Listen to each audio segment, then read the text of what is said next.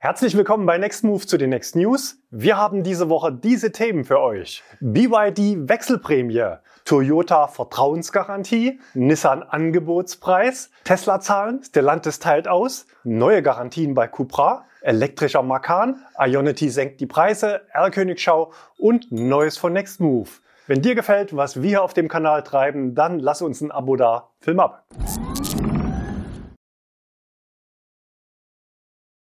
BYD Wechselprämie. Bereits vor zwei Wochen hatte BYD in Deutschland die Listenpreise für die Modelle Atto 3 und Dolphin um 7 bzw. 3000 Euro dauerhaft reduziert. Unsere Einordnung damals hier in den Next News war, etwas weniger energisch lässt man es bei BYD angehen. Grund für diese Aussage war, dass beim Dolphin die eigentliche Preissenkung nur im Bereich von 300 Euro gelegen hatte, da zuvor ja der Herstelleranteil zum Umweltbonus gewährt wurde.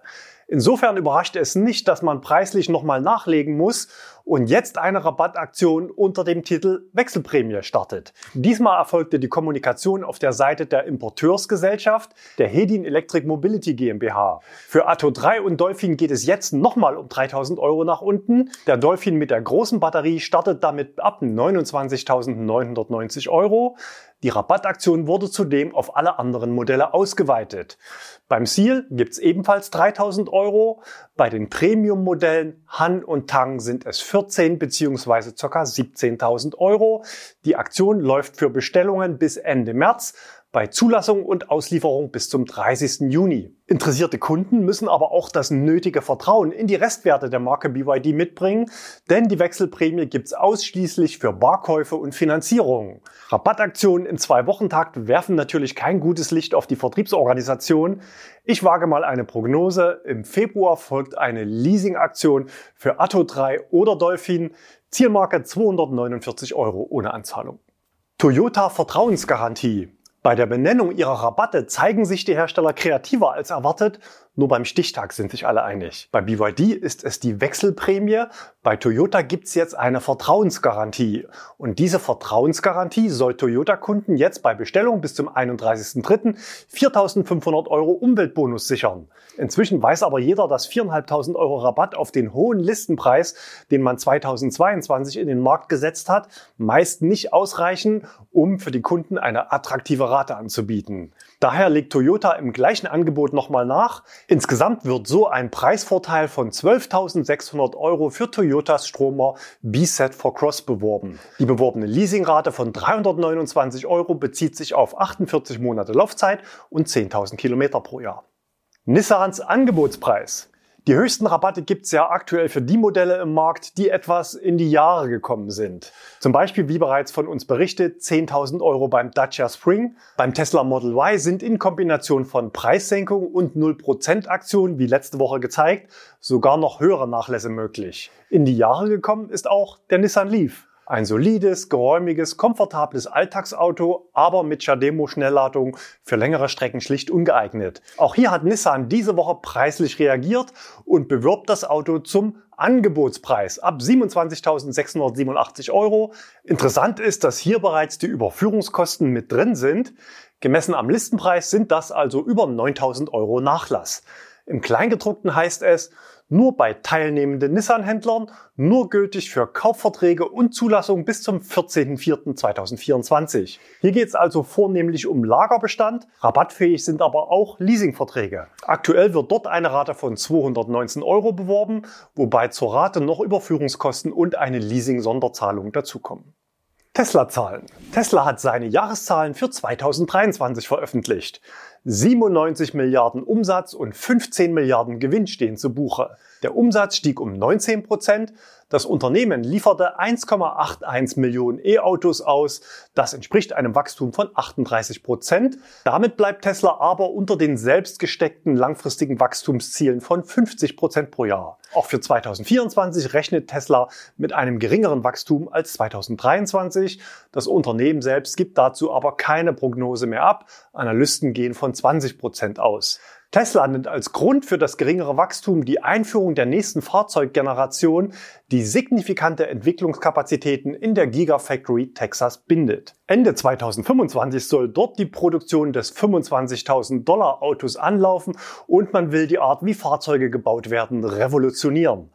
Der Grundgedanke ist, die Teile des Fahrzeuges einzeln zu bearbeiten und das Auto erst in der endgültigen Montage zusammenzufügen, um so radikal Zeit und Kosten zu sparen. Das wichtigste Auto im Konzern ist eindeutig das Model Y. Zwei von drei verkauften Teslas waren Model Y. Insgesamt wurden 1,2 Millionen Stück verkauft. Damit ist es das meistverkaufte Auto der Welt. Also nicht das meistverkaufte E-Auto, sondern über alle Antriebsarten hinweg. Für Tesla ist der Marktanteil wichtiger als Marge. Das ist eine gute Nachricht für Neuwagenkäufer. Wir berichten ja hier auf dem Kanal regelmäßig über Rabattaktionen von Tesla. Diese Strategie schlägt sich aber auch in die Zahlen nieder. Die operative Marge sank von 17 Prozent in 2022 auf 9 Prozent 2023. Dennoch sieht es derzeit so aus, dass der chinesische Hersteller BYD in diesem Jahr Tesla als Marktführer bei E-Autos ablösen wird. Während der Analystenkonferenz sagte Elon Musk, wenn es keine Handelsbarrieren gibt, werden die chinesischen Hersteller die meisten anderen Autohersteller der Welt praktisch zerstören. In den USA hält ein Importzoll von 25 Prozent chinesische Autohersteller vom Markt fern.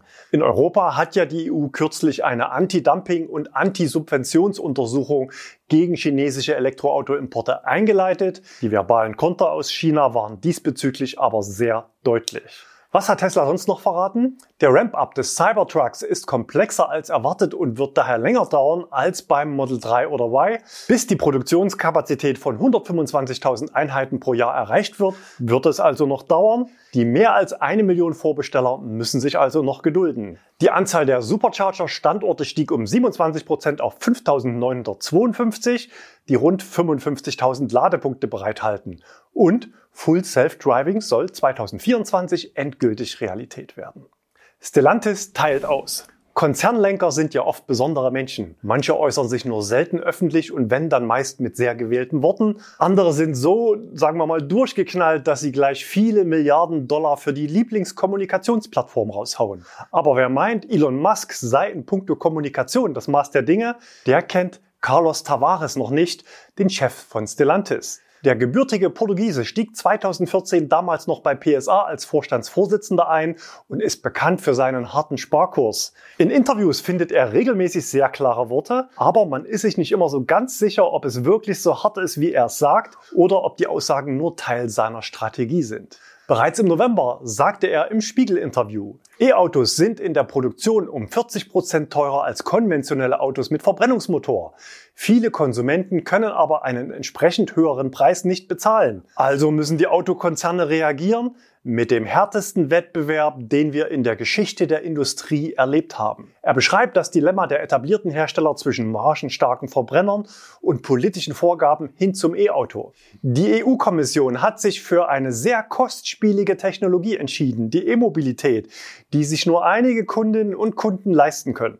Im Dezember legte er nach mit dem Blick auf das Wachstum von Elektroautos. Wenn das nicht holprig verläuft und sich linear fortsetzt, werden diejenigen, die mit Elektrofahrzeugen kein Geld verdienen können, sehr, sehr bald in Schwierigkeiten geraten. Wen er damit meint, sagt er aber nicht. Auch nicht diese Woche, als er diesen Satz gegenüber der Financial Times sagte. Ich kenne ein Unternehmen, das die Preise brutal gesenkt hat und dessen Rentabilität brutal eingebrochen ist. Es geht natürlich um die aktuellen Preissenkungen im E-Automarkt. Wenn man die Preise senkt, ohne die tatsächlichen Kosten zu berücksichtigen, wird es ein Blutbad geben. Zerstörung bei Elon Musk und Blutbad bei Carlos Tavares sind also die Worte derzeit vermutlich mit dem Blick auf die chinesischen Hersteller, auch wenn sie im deutschen Markt noch wenig zu spüren sind. Stellantis selbst will sich in massive Preiskämpfe aber nicht hineinziehen lassen und so gibt es bei den meisten Konzernmarken, zumindest nach außen, bisher keine kommunizierten Sonderrabatte. Stellantis ist nach seinen Aussagen aber gut aufgestellt. Die Umsatzrendite ist höher als bei vielen anderen Herstellern. Wir bei Stellantis sind Rennfahrer. Jedes Mal, wenn das bestehende System durchgeschüttelt wird, haben wir die Chance zum Überholen. Naja, eine kleine Preisaktion beim Fiat 500 gab es ja, 5000 Euro Rabatt. Aber auch hier hat man sich für eine Drosselung der Produktion und gegen höhere Rabatte entschieden. Im Februar und März soll im Stammwerk Turin drei Wochen pausiert werden. Neue Garantien bei Cupra. Für viele Zuschauer hier auf dem Kanal ist Elektromobilität alltäglich. Man weiß, was man hat und man weiß ungefähr, was einen erwartet. Für viele Kunden, die jetzt umsteigen wollen, ist das E-Auto oft aber eine unbekannte Größe und man möchte das vermeintliche Technologierisiko bestmöglich absichern. Zum einen über eine Beschaffung im Leasing, um nicht selbst das Restwertrisiko zu tragen und zum anderen über lange Garantiedauern. Für den Akku sind lange Garantiezeiten marktüblich und inzwischen auch gesetzlich geregelt. Ab Gültigkeit der Norm Euro 7 liegt die Mindestschwelle bei 72 Prozent der ursprünglichen Kapazität, die nach acht Jahren bzw. 160.000 Kilometern noch vorhanden sein muss. Immerhin ist damit das teuerste Bauteil bei E-Autos langjährig abgesichert, anders als bei den meisten Verbrennern, wo ja der Motor das teuerste ist, der in der Regel nur durch kürzere Garantiezeiten abgedeckt wird. Aber was ist mit dem Rest des Autos? Auch hier gibt es immer wieder teure Einzelfälle. Und manchmal leider auch Defekte, die in frühen Jahren sehr häufig auftreten, wie zum Beispiel defekte Onboard-Ladegeräte bei Stellantis-Fahrzeugen. Auch diese Woche hat es mal wieder einen unserer Verkaufsfahrzeuge erwischt, einen Corsa. Aber ein Jahr nach Garantieablauf gibt es trotz des bekannten Fehlers nur noch 30 Prozent Kulanz von Opel und die verbliebenen Kosten liegen bei ca. 2700 Euro. Um hier mehr Vertrauen zu schaffen und Neukunden zu gewinnen, bieten viele Hersteller langjährige Garantien an. Zum Beispiel Kia und Hyundai mit sieben bzw. acht Jahren, wobei diese nicht pauschal gelten, sondern teilweise auch noch eine Kilometergrenze dazukommt oder einzelne Baugruppen kürzere Garantien haben. Auch bei BYD ist man mit gestaffelten, aber sehr langen Garantiedauern in den deutschen Markt gestartet. Beim Akku sind es 200.000 Kilometer und acht Jahre beim Antrieb 150.000 Kilometer und acht Jahre und grundlegend sind sechs Jahre und 150.000 Kilometer ausgewiesen. Bei Tesla sind es vier Jahre oder 80.000 Kilometer, je nachdem, was zuerst eintritt. Beim Akku natürlich deutlich mehr. Bei vielen anderen Marken ist aber nach zwei Jahren Schluss. So auch bei Volkswagen. Hier sind es zwei Jahre ohne Kilometerbegrenzung. Akku natürlich extra abgesichert. Umso spannender ist es, dass jetzt die VW-Marke Cupra mit deutlich längeren Garantien startet. Nicht nur aufs gesamte Auto, sondern es gibt neu auch eine gestaffelte Batteriegarantie, wobei die Schwellenwerte relativ konservativ angesetzt sind. Drei Jahre oder 60.000 Kilometer für 78 Prozent, fünf Jahre 100.000 Kilometer 74 Prozent oder am Ende unverändert bei acht Jahren 160.000 Kilometer 70 Prozent. Aber jetzt zum Gesamtfahrzeug bei Cupra. Weiterhin gelten für Vielfahrer unbegrenzte Kilometer bis zwei Jahre. Danach geht es jetzt neu weiter bis fünf Jahre bei maximal 150.000 Kilometern. Zum Stichtag 21. Dezember 2023 profitieren Neubestellungen von dieser Regelung. Bestandsfahrzeuge profitieren also nicht von dieser neuen Garantie. An dieser Stelle noch ein allgemeiner Hinweis. Viele Hersteller koppeln ihre Garantieleistung an die Einhaltung der Wartungsintervalle und Werkstatttermine werden teilweise mit vielen Wochen Vorlauf vergeben. Also aufpassen und rechtzeitig Termine sichern. Teilweise gibt es Toleranzen für Überschreitungen, auf die man sich aber nur verlassen sollte, wenn sie auch schriftlich zugesichert sind. So wie hier im Serviceheft bei diesem Hyundai mit zwei Monaten oder 2000 Kilometern möglicher Überschreitung. Elektrischer Makan. Diese Woche hat Porsche sein zweites Elektromodell in Singapur präsentiert. Der Name ist bekannt, aber die nächste Generation gibt's nur noch elektrisch. Der elektrische Macan basiert auf der neuen PPE-Plattform mit 800 Volt System. Das Platzangebot ist durchaus großzügig. Der Kofferraum bietet 540 Liter plus 84 Liter im Frunk. Zum Start gibt's zwei Allradvarianten. Der 100 Kilowattstunden große Akku bietet über 600 Kilometer Reichweite. Die Basisversion mit 300 Kilowatt Leistung beginnt bei 84.100 Euro. Der Turbo leistet 470 kW und sprintet in 3,3 Sekunden auf 100 Kilometer pro Stunde und kostet ab 114.600 Euro. Voll ausgestattet ca. 160.000 Euro. Die maximale Ladeleistung ist mit 270 kW angegeben. Das soll reichen, um den großen Akku in 20 Minuten auf 80 Prozent zu bringen. In den nächsten Tagen wird es hier auf dem Kanal noch eine ausführliche Vorstellung mit Thomas Geiger geben. Also ich habe die Glocke schon mal gedrückt. Er ist ja gerne auch mal recht kritisch gegenüber neuen Autos. Ein spannendes Detail habe ich aber heute schon für euch. Heckwischer, ja oder nein? Diese Entscheidung dürfen Porsche-Kunden im Konfigurator natürlich selber treffen. Ionity senkt die Preise.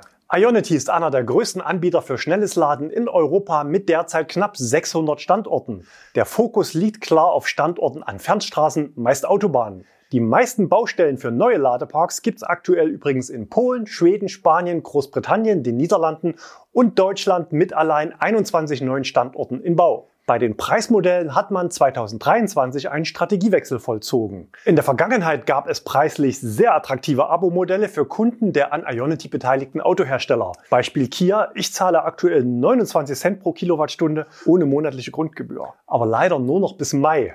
Denn die meisten dieser Abo-Deals liefen aus. Teilweise gab es auch ein schmerzhaftes Ende und zwar immer dann, wenn die Autohersteller diese Deals als Verkaufsförderung für die eigenen Autos eingesetzt haben, teilweise sogar im Katalog abgedruckt. Besonders hart war es für Neuwagenkunden von Genesis, hier wurde gleich ein 5-Jahres-Abo zu Sonderpreisen von nur 25 Cent bei Ionity beworben. Zum Jahreswechsel hat man auch hier die Reißleine gezogen und den Preis erhöht. Nachfragen von Kunden, auf welcher vertraglichen Grundlage zum Beispiel in den AGB diese Preisanpassung basiert, wurde lediglich mit Verweis auf Turbulenzen am Energiemarkt beantwortet. Dort zeigt der Preistrend aber seit einem Jahr nach unten und das auch bei Ionity, zumindest bei den Preisen, die man den Kunden über das eigene Ladeangebot bietet. Bereits vor wenigen Monaten gab es eine Preissenkung in mehreren Ländern im Ad-Hoc-Preis, in Deutschland auf 69 Cent pro Kilowattstunde. Und jetzt legt Ionity nochmal nach. Im Ad-Hoc-Preis gab es Preissenkungen in Dänemark, Norwegen, Österreich und Schweden. Viel spannender ist aber die Halbierung der Grundgebühr im Passporttarif. Bei nur noch 5,99 Euro monatlich reduziert sich der Kilowattstundenpreis um 20 Cent,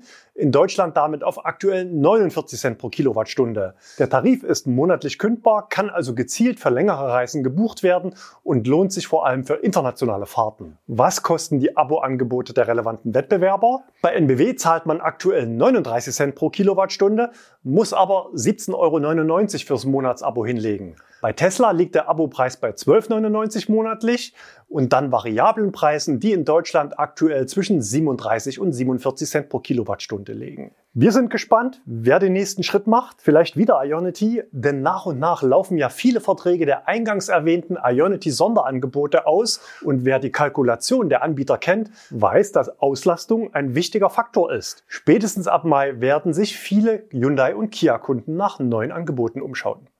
R-Königschau. Wir starten mit einem VW ID Bus, gesichtet von Andreas bei Ionity Raststätte Harz Ost. Vom Auto gibt's nicht viel zu sehen, aber das Display der Ladesäule war spannend.